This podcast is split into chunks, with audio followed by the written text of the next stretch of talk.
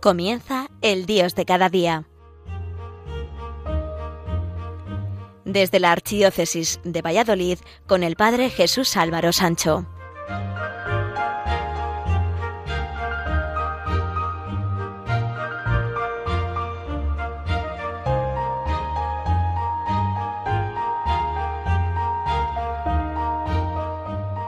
Queridos amigos de Radio María, el verano finalizó y en la mente de todos están esos ratos pasados en familia, con los amigos, en el lugar de veraneo o simplemente un tiempo de descanso donde hemos realizado actividades distintas a las habituales, aprovechando el buen tiempo.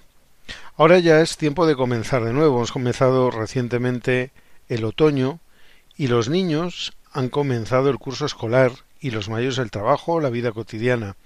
Pero sin embargo no es un tiempo para lamentarse, sino para volver a lo de siempre con alegría renovada. Este verano ha transcurrido entre los típicos campamentos, la playa, la montaña, el viaje de familia a diversos lugares, el estar esos días en casa y por supuesto, pues peregrinaciones como el Camino de Santiago. El fin de todo ese esfuerzo material y de personas que han dedicado mucho tiempo a prepararlo tenía sentido con el fin de ayudar a los jóvenes a descubrir que la fe merece la pena ser vivida a pesar de las dificultades y que no se ha podido hacer tan masivamente como en otras ocasiones, hemos podido disfrutar de todas esas cosas en el verano. Hay muchos jóvenes creyentes, muy creyentes, y con ganas de seguir a Cristo.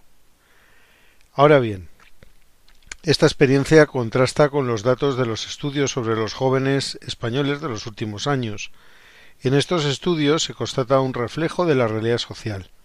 Según esas estadísticas, estamos ante una juventud que se valora muy poco y tiene de sí una baja autoestima. Son los mismos encuestados jóvenes los que se presentan como consumistas, egoístas, preocupados casi solo por el presente y con poco sentido del deber y del sacrificio. Valoran cada vez menos los movimientos sociales comprometidos y están muy poco implicados en los problemas de la sociedad. Y viendo estos datos y la poca presencia de la fe en sus vidas, podríamos decir ¿Está sana nuestra juventud o por el contrario se nos está muriendo? Y habría que decir que si nos quedamos en datos podríamos caer sin duda alguna en el pesimismo. Pero no, hay que ver lo positivo y entonar el mea culpa de la sociedad, de la familia. Una vez más, tal cual está la sociedad y su núcleo, que es sin duda la familia, así están nuestros jóvenes. Son, podríamos decir, como esponjas, absorben todo lo que está junto a ellos. Por lo tanto, no son más que víctimas de esta sociedad en la que vivimos. Alguien dijo que el problema de la generación joven es que aprende muy pronto del ejemplo, o del mal ejemplo, también del bueno. Uno es tan joven como su fe, y tan viejo como su duda, tan joven como su confianza en sí mismo, tan joven como su esperanza, y tan viejo como su abatimiento.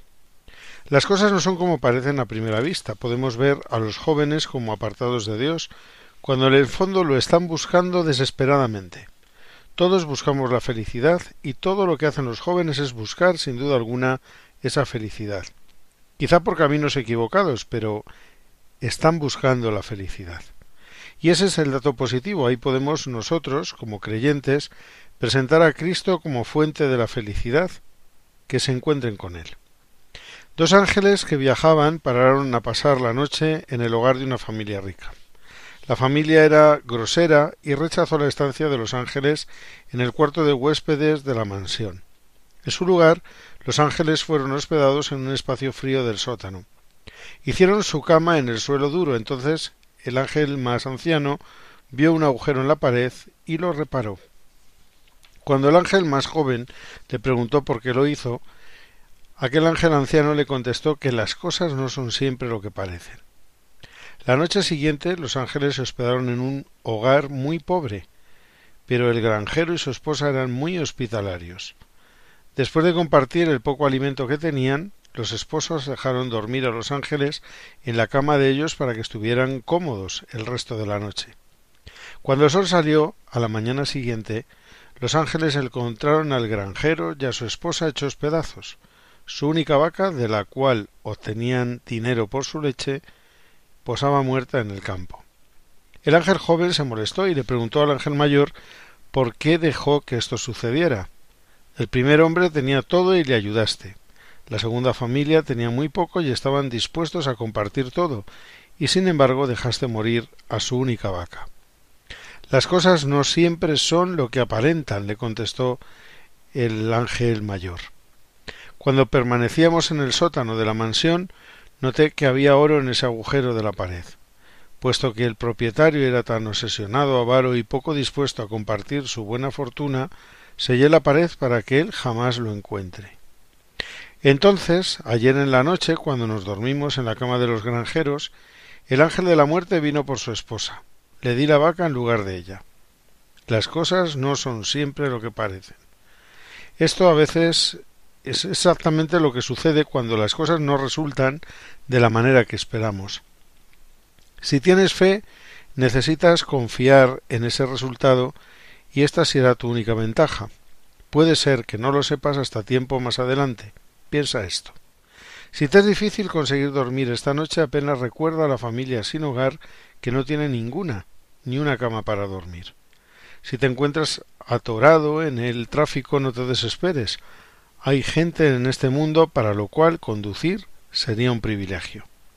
Si tienes un mal día en el trabajo, piensa en el hombre que lleva tres meses buscando trabajo. Si te desesperas por lo mal que te ha ido con tu pareja, piensa en la persona que nunca ha conocido el amor. Si te afliges pasar de otro fin de semana, piensa en la mujer en los estrechos calamitosos trabajando doce horas al día, siete días a la semana, para que algunos euros alimenten a su familia. Si tu coche te deja millas lejos de pedir ayuda, piensa en el paralítico que impedía la oportunidad de tomar esa caminata. Si notas un pelo gris nuevo en el espejo, piensa en el paciente con cáncer que desea tener pelo.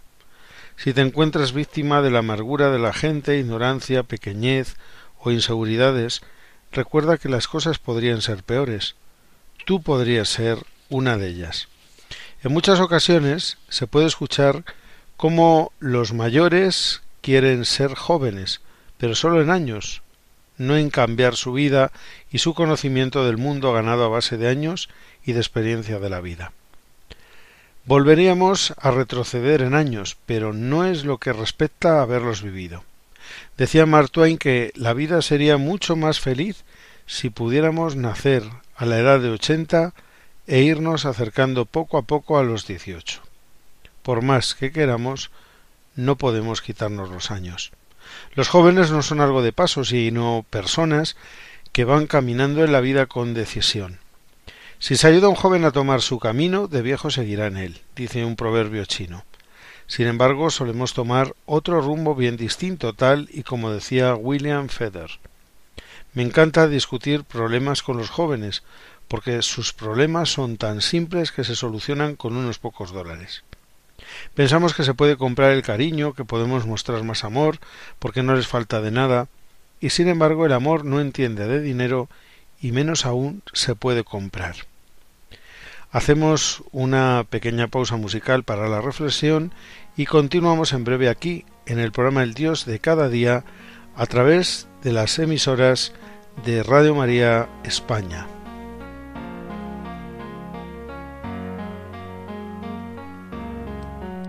Hemos venido, Señor de los cielos, para demostrarte que en este mundo caló tu semilla en la juventud.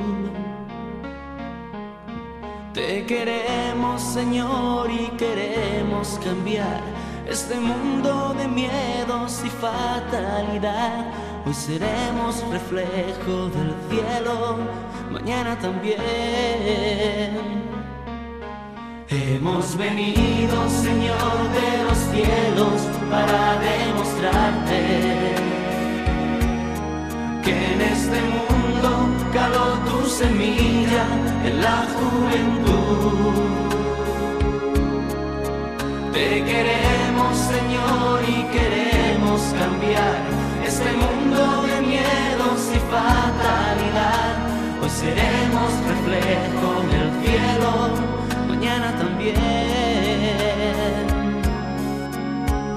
Quisiera no caer en el pecado infiel.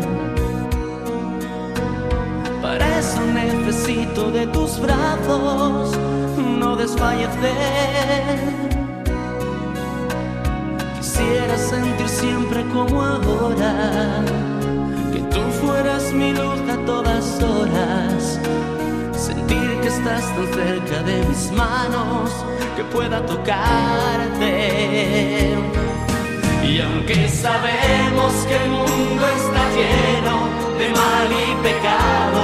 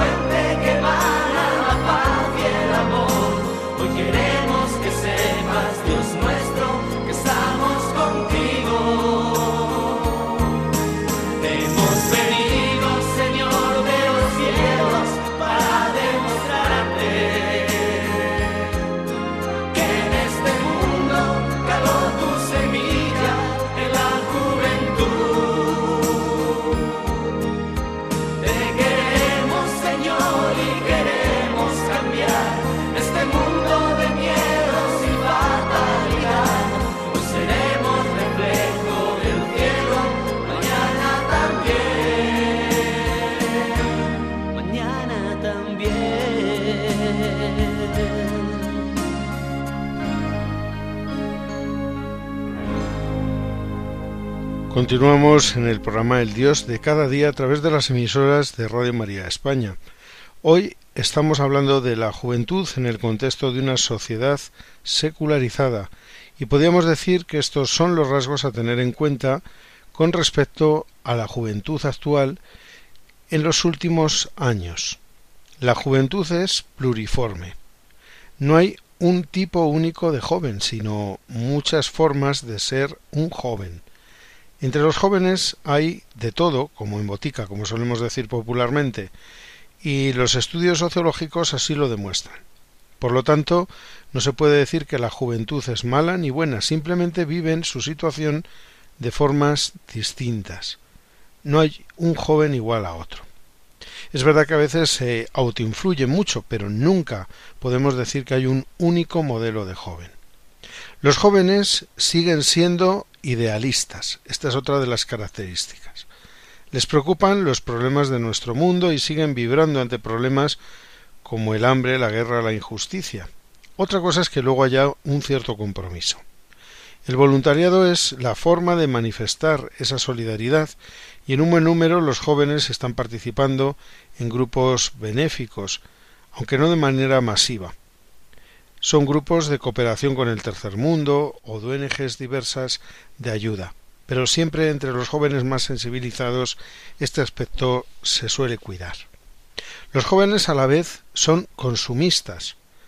Por muy libres que quieran ser, no pueden escapar al cerco al que nos somete este fenómeno de nuestro tiempo y se dejan ganar fácilmente por él, promovido numerosas veces por los padres que quieren comprar su cariño, aunque no lo consigan. Alejados de la Iglesia, no son irreligiosos o religiosos, pero van por libre, quieren entrar en contacto con Dios sin intermediarios, necesitan ser por lo tanto evangelizados. Aunque la descristianación, descristianización y el alejamiento de la Iglesia sigue avanzando, no es menos cierto que uno de los mayores índices de participación organizada se da en grupos y asociaciones religiosas, superando con mucho a los sectores juveniles de partidos políticos y sindicatos. Son liberales en moral. Su individualismo y sus ansias de libertad les llevan a sacudirse de encima muchas de las viejas costumbres y normas religiosas y por supuesto también sociales. Su forma de ver la vida se puede sintetizar en esta frase tan socorrida de con mi cuerpo hago lo que quiero. Viven el presente, el futuro es negro cuando menos incierto para muchos de ellos, de ahí que lo que prime sea el vivir el presente, con los menos rollos posibles, como se suele decir. Es el carpe diem posmoderno, el vivir el presente. Buscan valores, necesitan algo que les llene. Muchos llenan su vida de droga, alcohol o sexo, pero buscan y desean al mismo tiempo algo más consistente. Quizás ahí nuestra fe y nuestro compromiso de adultos les podamos ayudar en esa orientación de la búsqueda de valores. No les va la política, prefieren trabajar por el mundo desde plataformas libres y menos partidistas. De hecho, en las últimas encuestas de los últimos años, la política no está precisamente en los principales lugares de importancia. Son una fuerza social, a pesar de su debilidad económica y de sus escasos poderes económicos, forman sin embargo un grupo compacto. No sé hasta qué punto son decisivos en la marcha de la sociedad, pero sin duda alguna que son una fuerza dinamizadora y hay que contar con ellos.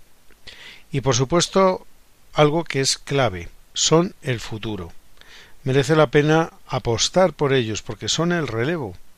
Cuanta más responsabilidad se les dé, mejor marchará la sociedad. Hay que dejarles que se arriesguen porque nadie nace con todo aprendido y todos sin embargo estamos constantemente aprendiendo. Hay que enfrentarse a la vida sin miedo. Un pequeño cuentecillo nos lo muestra. Dos semillas yacen lado a lado en el fértil suelo de la primavera. La primera semilla dijo Quiero crecer, quiero impulsar a mis raíces hondo dentro del suelo que está debajo de mí y expulsar a mis retoños a través de la corteza de la tierra que está sobre mí. Quiero desplegar mis tiernos brotes como banderas que anuncien la llegada de la primavera. Quiero sentir el calor del sol sobre mi rostro y la bendición del rocío matinal sobre mis pétalos. Y creció. La segunda semilla dijo Tengo miedo. Si impulso mis raíces dentro del suelo que está debajo de mí, no sé lo que encontraré en la oscuridad. Si me abro paso por el suelo duro que está sobre mí, puedo dañar a mis delicados retoños. ¿Qué tal si al dejar que mis brotes se abran, un caracol trata de comérselos? y se abriera mis capullos un niño pequeño podría arrancarme de la tierra. ¿No será mejor que espere hasta que no haya peligro? Y esperó. Sin embargo, una gallina del corral que buscaba comida afanosamente entre la tierra de comienzos de primavera encontró esa semilla en espera y rápidamente se la comió. Moraleja de este relato. Aquellos de nosotros que nos negamos a arriesgar a crecer y no tenemos el valor para ello, podríamos ser tragados por la vida. Un joven tiene muchos obstáculos en la vida, son víctimas de la sociedad en la que les ha tocado vivir, consumista, llena de odios, falta de amor, carente de valores, etc. Pero sin embargo hay jóvenes que sí saben por qué y para qué viven.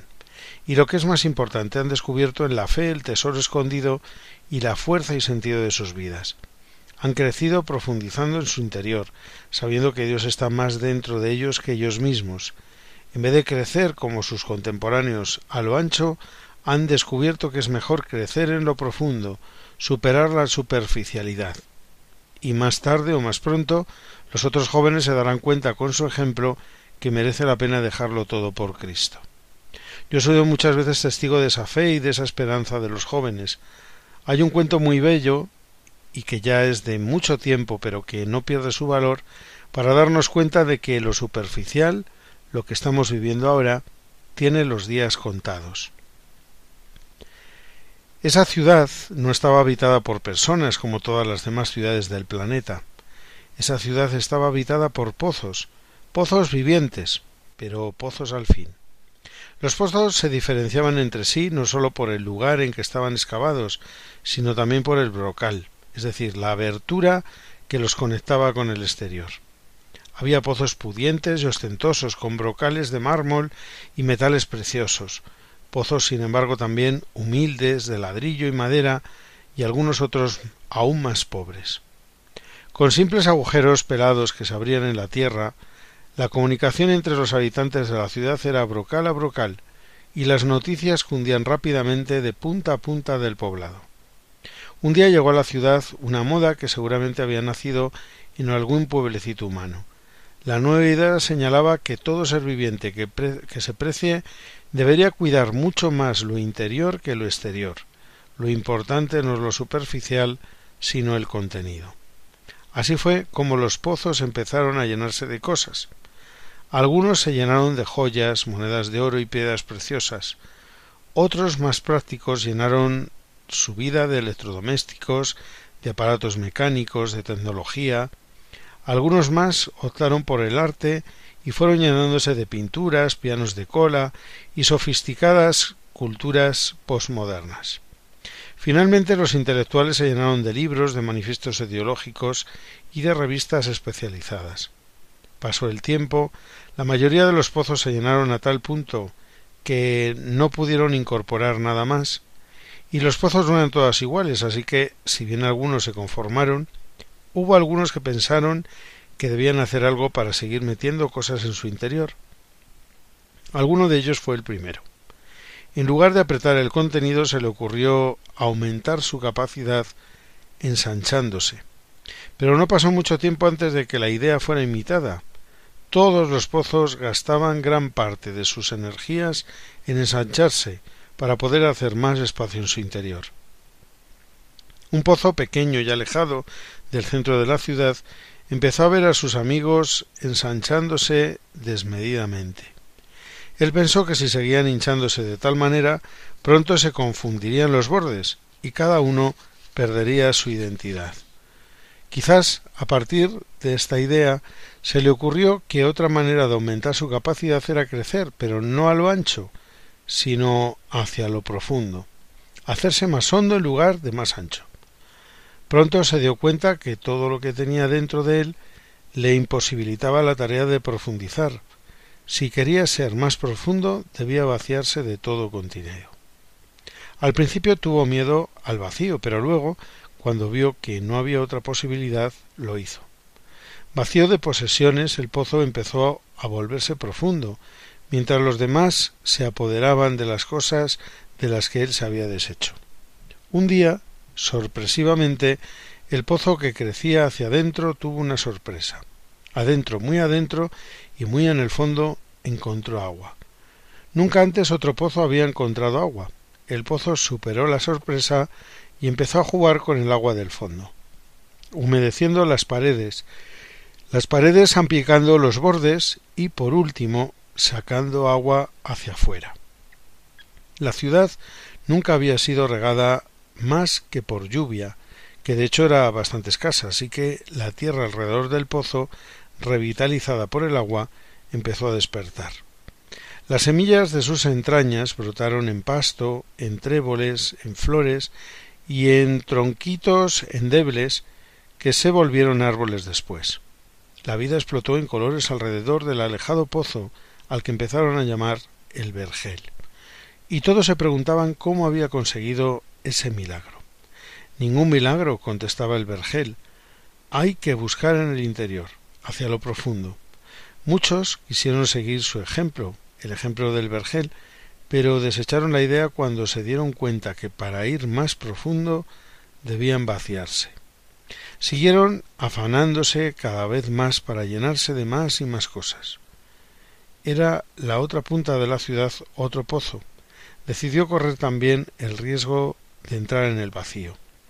Y también empezó a profundizar, y también llegó al agua, y también salpicó hacia afuera creando un segundo oasis verde en el pueblo. ¿Qué harás cuando se termine el agua? le preguntaban. No sé lo que pasará, contestaban. Pero por ahora, cuanto más agua más saco, más agua hay. Pasaron unos cuantos meses antes del gran descubrimiento. Un día, casi por casualidad, los dos pozos se dieron cuenta de que el agua que habían encontrado en el fondo de sí mismos era la misma que el mismo río subterráneo que pasaba por uno inundaba la profundidad del otro. Se dieron cuenta de que se abría para ellos una nueva vida. No sólo podían comunicarse de brocal a brocal superficialmente como todos los demás, sino que aquella búsqueda les había deparado un nuevo y secreto punto de contacto. La comunicación profunda que sólo consiguen entre sí aquellos que tienen el coraje de vaciarse de contenidos y buscar en lo profundo de su ser lo que tienen que dar. Pues nos despedimos hasta dentro de cuatro semanas aquí en el Dios de cada día a través de las emisoras de Radio María España. Hasta entonces les deseo a todos unos muy felices días y todos mis mejores deseos para que nos encontremos también en lo profundo con lo que es la fuente de nuestra vida, que es el propio Cristo.